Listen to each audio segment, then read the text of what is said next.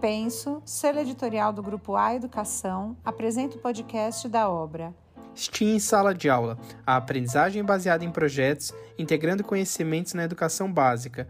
Organizada por Lilian Bassic e Leandro Holanda.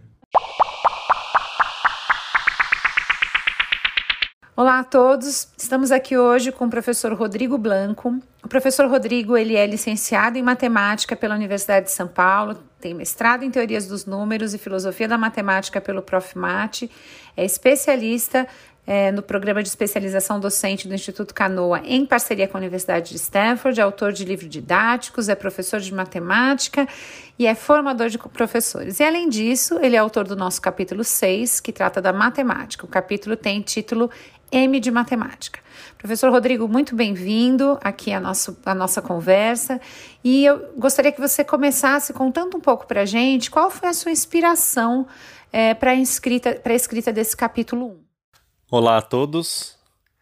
Então, minha inspiração para escrever esse capítulo é que há três anos, mais ou menos, eu tenho estudado sobre planejamentos de aula para o desenvolvimento de habilidades e competências. Então, pensando que é importante que a escola auxilie os alunos nesse processo de desenvolvimento de habilidades e competências, e que em matemática isso implica em uma série de, de processos mentais, processos cognitivos, como, por exemplo, investigar, concluir, argumentar, é, observar padrões, reconhecer padrões, modelar situações, problema por é, linguagens algébricas, uma série de, de grandes é, capacidades cognitivas. O planejamento de aulas em matemática ele tem se mostrado muito defasado em relação a isso e eu venho estudado sobre isso. E o Steam é uma maneira de trazer todos esses verbos para dentro de um projeto. Né? Ele permite, ao associar a matemática com as outras áreas do conhecimento, as ciências, a tecnologia e até a arte, o, o Steam ajuda esses verbos a acontecerem dentro da escola e chegar no desenvolvimento real dessas capacidades dos alunos. Então, pensando nesses meus últimos estudos e nessa observação de como a matemática pode ser mais bem desenvolvida nas escolas, foi que eu comecei a construir Pergunta a narrativa dois. do capítulo. Excelente reflexão, professor. E, e, esses pontos, né, que você aborda, é, eles estão muito conectados a todas as áreas de conhecimento, né? Você acabou dando luz, né, para uma ideia que a gente realmente tem que ficar muito atento quando a gente pensa na implementação da BNCC. É muito bom ouvir essas orientações. E no seu capítulo, obviamente, vai dar para aprofundar muito mais esse olhar. Um outro aspecto que aparece no seu capítulo é a ideia do esforço produtivo, né? É, comenta um pouco com a gente qual é o potencial que você vê no esforço, no esforço produtivo para o ensino da matemática. É, você falou de esforço produtivo, e aí eu não sei o quanto esse termo é claro, né? Para todo mundo, mas esforço produtivo é aquilo que o aluno aprende a partir do próprio esforço e não a partir da observação de uma aula ou, da, do, ou só da leitura de um texto onde ele tem que grifar alguma coisa, ou só, sei lá, da resolução de questões a partir de um exemplo, que ele viu um exemplo resolve todas iguais. O esforço produtivo a gente chama de esforço produtivo quando o esforço do aluno gera aprendizagem. Então, se a gente fizer um link entre uma ligação aí entre a questão do esforço produtivo e o que eu acabei de dizer sobre os objetivos de aprendizagem e o desenvolvimento de habilidades, a ideia é se você pretende que seu aluno é, crie uma, um perfil matemático, uma mente matemática, é preciso que ele aprenda algumas coisas como investigar, tirar conclusões, escrever essas conclusões, ou, por exemplo, é, simbolizar algebricamente uma, um, um problema para modelar esse problema e investigar o, o modelo via manipulação algébrica para depois reaplicar essas conclusões no, no, no, problema, no contexto. Enfim, uma série de, de, de habilidades maiores da matemática que o aluno vai aprender com elas e vai aprender sobre conteúdos matemáticos a partir do esforço dele em relação a boas perguntas, bons, problemas, boas situações que são colocadas para ele. Então, quando, em vez de você, por exemplo, passar um conteúdo, né, dizer para o aluno, por exemplo, é, ensinar o, o teorema de Pitágoras e a partir daí fazer um problema, um exercício resolvido e, e passar para ele outros para ele fazer igual. Se você inverte essa lógica e você passa para ele um problema com um triângulo retângulo qualquer uh, e você dá uma demonstração, sei lá, sobre uma, uma possível demonstração sobre o teorema de Pitágoras, você pede para ele lê a demonstração, você não tem a conclusão da demonstração, mas a partir daquela demonstração ele tem que aplicar aquilo numa situação e ele tem que sozinho concluir que a hipotenusa ao quadrado é igual à soma dos quadrados dos catetos. Ele não está só aprendendo o teorema de Pitágoras, mas ele está aprendendo sobre argumentação, ele está aprendendo sobre demonstração matemática, sobre geometria axiomática. Então, a gente tem uma série de, de, de habilidades maiores que são mais significativas para o aluno do que o desenvolvimento só de um conteúdo, a aprendizagem de um conteúdo. E quando a gente coloca o, um problema para o aluno e ele se esforça para resolver esse problema, aí ele desenvolve a habilidade.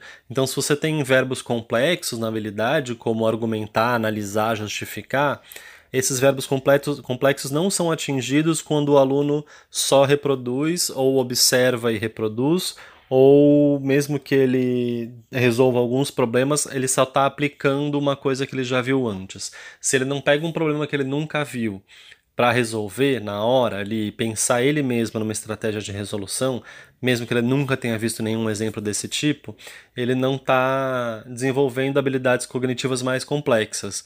E o esforço produtivo faz com que o esforço sobre o problema produza essas, essas habilidades, produza essa complexidade cognitiva que a gente quer que o aluno tenha. É muito comum, por exemplo, se você for pegar lá no cursinho, que já é, ou no, no, ensino, no terceiro ano do ensino médio, que já é o final do ciclo básico de ensino, alunos é, que conseguem resolver problemas de vestibular, por exemplo, é, desde que eles tenham visto outros problemas parecidos. Mas se o problema é novo, ele não consegue criar uma forma de resolução. E a gente treina os alunos para o vestibular. Se a gente pensasse que desde o ensino fundamental aquele aluno está habituado a lidar com problemas que ele nunca viu, se esforçar para resolver esse problema, para criar uma estratégia de resolução, você cria uma mentalidade aberta nesse aluno, uma mentalidade de crescimento, uma mentalidade de aprendizagem, de que ele é capaz de se esforçar e resolver um problema mesmo que ele não tenha, a princípio, nenhuma ferramenta é, ou as ferramentas necessárias para resolver aquele problema. Ele vai é, utilizando o que ele já tem ele vai desenvolver novas maneiras de abordar aquela situação que ele não conhece. Então essa essa é a estrutura, falando bem superficialmente sobre esforço produtivo, e eu acho que é um, é uma, um conceito bastante relacionado com o planejamento de aula focada em objetivos de aprendizagem, focada no desenvolvimento de habilidades e de competências. E aí é claro que isso tem tudo a ver com o STEAM, porque é isso, o STEAM ajuda a gente a criar contextos focados no, no, na habilidade e na competência que a gente quer desenvolver. Muito bom, professor. E neste seu capítulo, você traz com muita objetividade a relação entre a aprendizagem baseada em projetos e as boas escolhas de objetivos de aprendizagem, né? A gente sabe que os objetivos de aprendizagem são um assunto muito tratado na BNCC e muito importante quando a gente olha para essa nova educação que a gente busca, essa educação transformadora. E eu gostaria que você trouxesse um pouco essa reflexão, né, da importância dos objetivos de aprendizagem, é, de que forma que elas se conectam com a matemática e com a aprendizagem baseada em projetos. Então, é muito difícil você pensar, quer dizer, hoje, depois de estudar um tanto sobre planejamento de aula, é muito difícil para mim pensar em planejar uma aula sem desenvolver ou sem descrever ou sem clarificar quais são os objetivos de aprendizagem. Mas eu dei aula durante muitos anos é, em escolas de, em, em, diversas etapas, né? ensino fundamental, ensino médio, cursinho, é, educação especial. E a gente sabe que no dia a dia é muito difícil planejar aulas e a gente acaba planejando mais no começo do ano é, ou usa os planejamentos dos anos anteriores. E de modo geral, esses planejamentos são focados em conteúdos. A gente determina o que a gente vai ensinar, qual é o objeto de conhecimento que a gente vai ensinar. Então hoje eu vou dar aula sobre Pitágoras, amanhã eu vou dar aula sobre números irracionais e depois eu vou dar aula sobre equações de segundo grau. E vai organizando os conteúdos ao longo do ano. O que a BNCC propõe, que já era uma proposta dos PCNs, mas que não tinha essa força de lei, é o desenvolvimento de habilidades. E aí a gente pode falar algumas horas aqui, não vai dar porque a gente não tem tempo, mas é, dá para falar bastante sobre a relação entre as habilidades e os objetivos de aprendizagem. As habilidades, elas têm uma construção que é um verbo, um objeto de conhecimento e um modificador. Então elas não dizem só qual é o, objeto de conhecimento ou qual é o conteúdo que o aluno deve dominar, mas também qual é a ação cognitiva que o aluno deve fazer sobre esse conteúdo. Isso pensando em todo o ensino fundamental e no ensino médio isso é um pouco mais complexo porque relaciona diversas ações, né? No ensino médio a gente já está falando de projeto de vida, está falando de relação de vários componentes dentro de uma mesma área de conhecimento, então as habilidades do ensino médio são mais complexas. Mas de modo geral as habilidades têm essa estrutura, né? De, de dizer o que o aluno deve saber fazer com esse conteúdo se a gente estudar um pouco sobre objetivos de aprendizagem, a gente vai ver que é, um bom objetivo de aprendizagem tem essas mesmas características. Ele tem um verbo, um objeto de conhecimento e um modificador. Isso mostra para gente que as habilidades, que são direitos de aprendizagem dos alunos, quando chegam na mão do professor, devem virar objetivos de aprendizagem. O professor tem que planejar o seu ano, a sua aula, a sua semana, os seus projetos pensando em quais habilidades ele quer desenvolver, ou seja, quais são os objetivos de aprendizagem daquela aula, quais são os objetivos de aprendizagem daquele projeto, quais são os verbos cognitivos que ele espera que seus alunos desenvolvam ou que ele é, intenta que seus alunos desenvolvam ao final daquela aula, ou durante aquela aula, ou por causa daquela aula, daquele projeto. Então, quando a gente estuda e olha para as habilidades da BNCC como objetivos de aprendizagem, isso ajuda muito a gente pensar em planejamentos de aula, em planejamentos de projetos. Porque se você quer, por exemplo, que ao final de uma aula ou com um projeto, o seu aluno aprenda a argumentar sobre a necessidade de, dos números irracionais para resolver problemas que os racionais não dão conta, só para citar aqui um exemplo, é necessário que você dê para o seu aluno situações em que ele tenha que argumentar. Não, não funciona, não cabe num planejamento de aula você ter como objetivo fazer com que o seu aluno aprenda a argumentar, mas durante a aula ele só escuta e copia. Isso não desenvolve habilidade. Então, a ideia de você colocar as habilidades como objetivos de aprendizagem é a melhor maneira de rever ou de reformular esse planejamento com foco no conteúdo.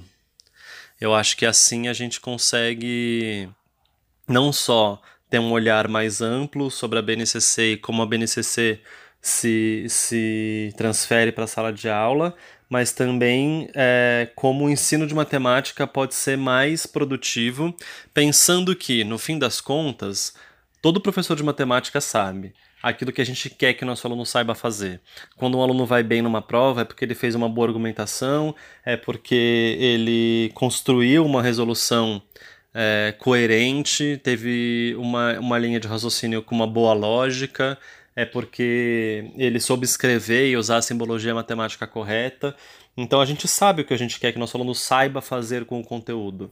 Isso não significa que a gente ensine pensando em desenvolver essas habilidades no aluno.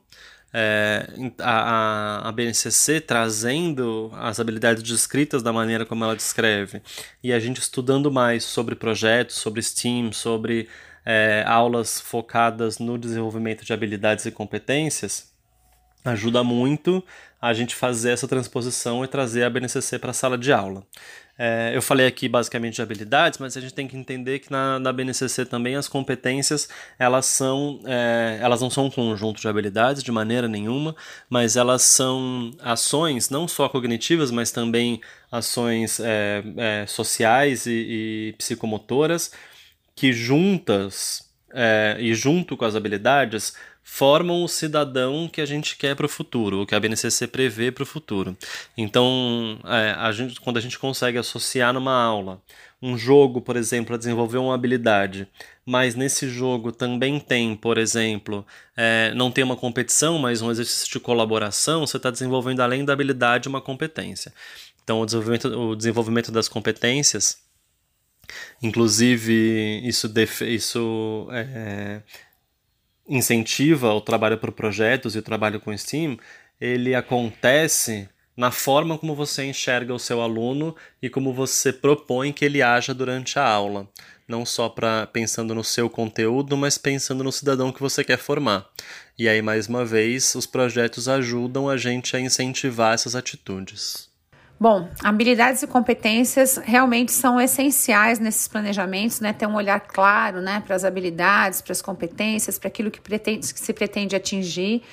E um outro ponto, né, que a gente aí abrindo um pouco mais esse olhar é quando você traz sobre uma, uma reflexão, um histórico do ensino de matemática, né, uma leitura histórica da matemática é, a gente percebe que esse, essa parte do seu capítulo traz uh, informações muito relevantes, tanto para o professor de matemática, tanto para aqueles que se interessam pela, pela área e que têm vontade de conhecer mais sobre o ensino de matemática. Comenta um pouco o que, que você traz nesse, nesse capítulo com este olhar para a história da matemática. Então, é, conhecer um pouco da história da matemática ajuda a trazer luz para esse processo que eu estou falando do esforço produtivo.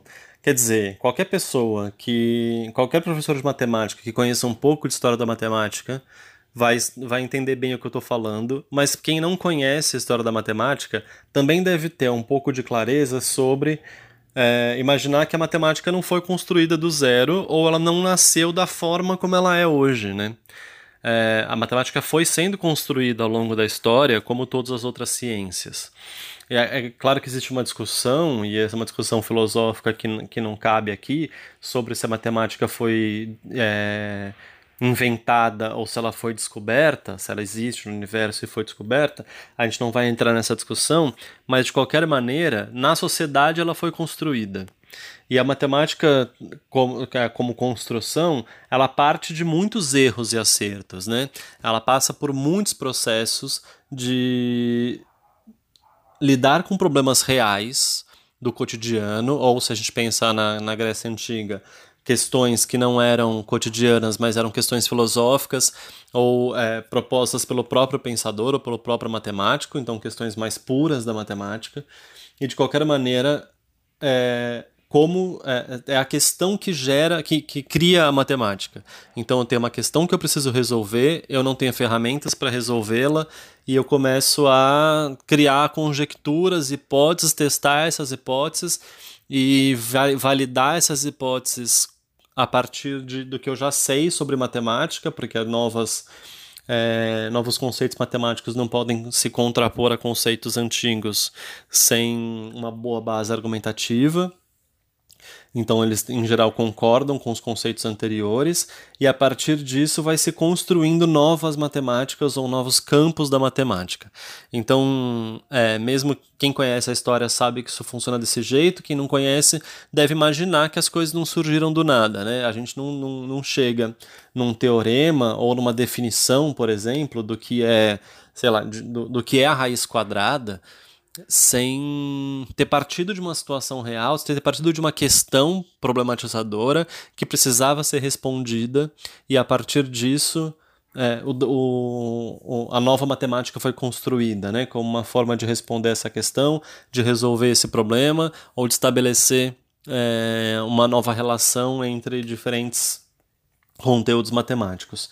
Então a gente no, no, capítulo eu falo isso um pouco melhor, né, com um pouco mais de detalhe, com mais exemplos, mas a ideia básica é essa: a matemática ela é construída historicamente a partir de problemas e soluções. O aluno de matemática, quando chega na escola, ele não consegue ter essa concepção, porque a gente ensina matemática pronta para ele, né? A gente diz para ele, para resolver esse problema, você usar essa ferramenta. E acabou.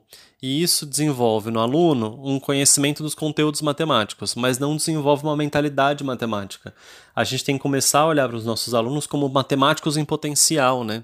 E não só como reprodutores de uma matemática que já existe. E tá lá na BNCC como competência reconhecer a matemática como uma ciência historicamente construída. Então é uma competência específica, né?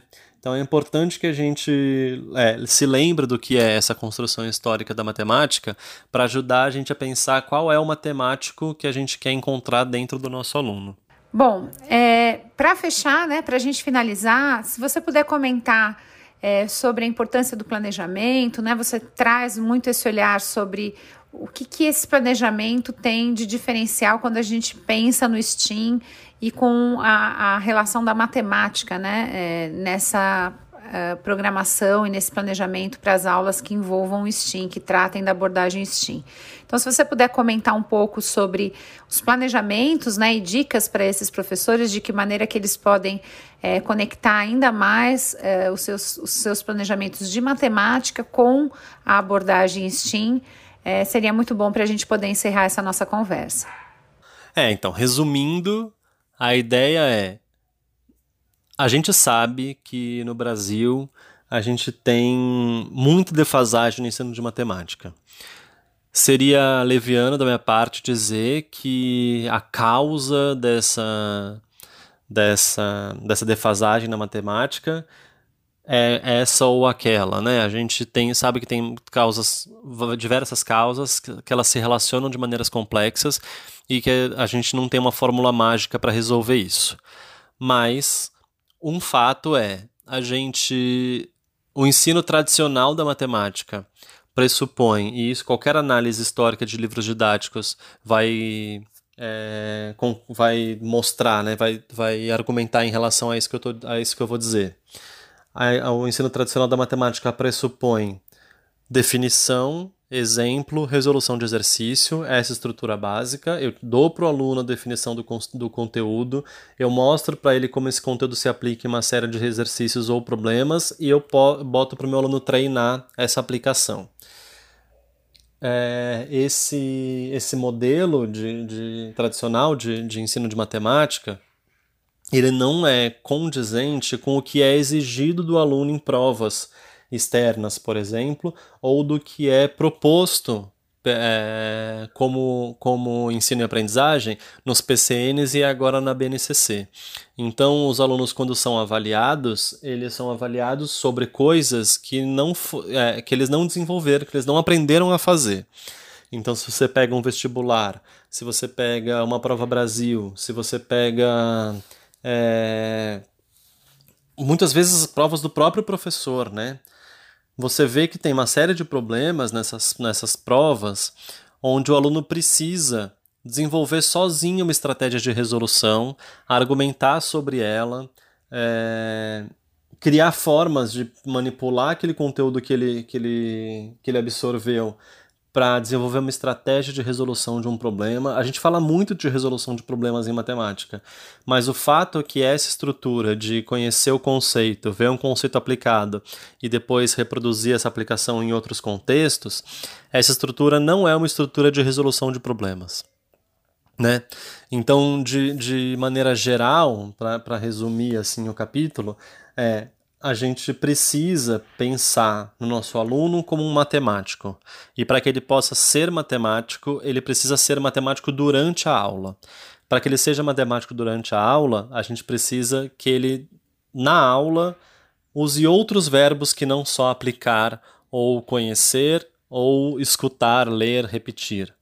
Ele precisa, na aula, desenvolver outros verbos, por exemplo, investigar, criar hipóteses, argumentar sobre essas hipóteses, testar, errar e aprender, e aí reformular hipóteses, é, é desenvolver estratégias de resolução de problemas, desenvolver estratégias de cálculo mental, desenvolver estratégias de cálculo escrito, de, é, é, desenvolver algoritmos, escrever um algoritmo tem uma série de, de outras habilidades que vão ajudar o aluno a resolver problemas e essas habilidades não estão sendo trabalhadas em sala de aula. Então, quando a gente pensa num planejamento de aula, num planejamento anual, num planejamento de um projeto, é essencial que a gente inclua no, nossa, no nosso cotidiano escolar situações, problemas que são lançadas para os alunos para que eles desenvolvam essas habilidades mais complexas. E a gente só consegue fazer isso de forma estruturada se a gente tiver um bom planejamento criado sobre bons objetivos de aprendizagem. Então, essa estrutura de você pensar no que você quer de verdade que seu aluno saiba fazer com a matemática. Qual é esse matemático que você quer construir? Quais são as habilidades dele, quais são as ações cognitivas que você quer que ele saiba fazer, e depois transpor essas ações para ações que ele faça durante a aula, em situações contextualizadas que são propostas pelo professor, muda bastante o papel do professor e o papel do aluno. É uma mudança bastante drástica em relação à matemática tradicional, mas é essencial para a gente atingir esses, esses índices que a gente quer desenvolver. Então, eu não estou passando uma fórmula mágica, mas tem algumas coisas que eu sei que funcionam e que ajudam no desenvolvimento da matemática que é exigida nos documentos oficiais. Espero que, que tenha ficado um pouquinho mais claro e que tenha deixado também as pessoas curiosas para saber mais sobre isso no capítulo. Obrigado, um beijo. Muito obrigada, professor eh, Rodrigo, pela sua participação. Com certeza, certeza trouxe muitas informações importantes e que vão deixar todos com muito interesse de conhecer ainda mais o seu capítulo e mergulhar aí é, na matemática e na sua relação com o STEAM. Obrigada.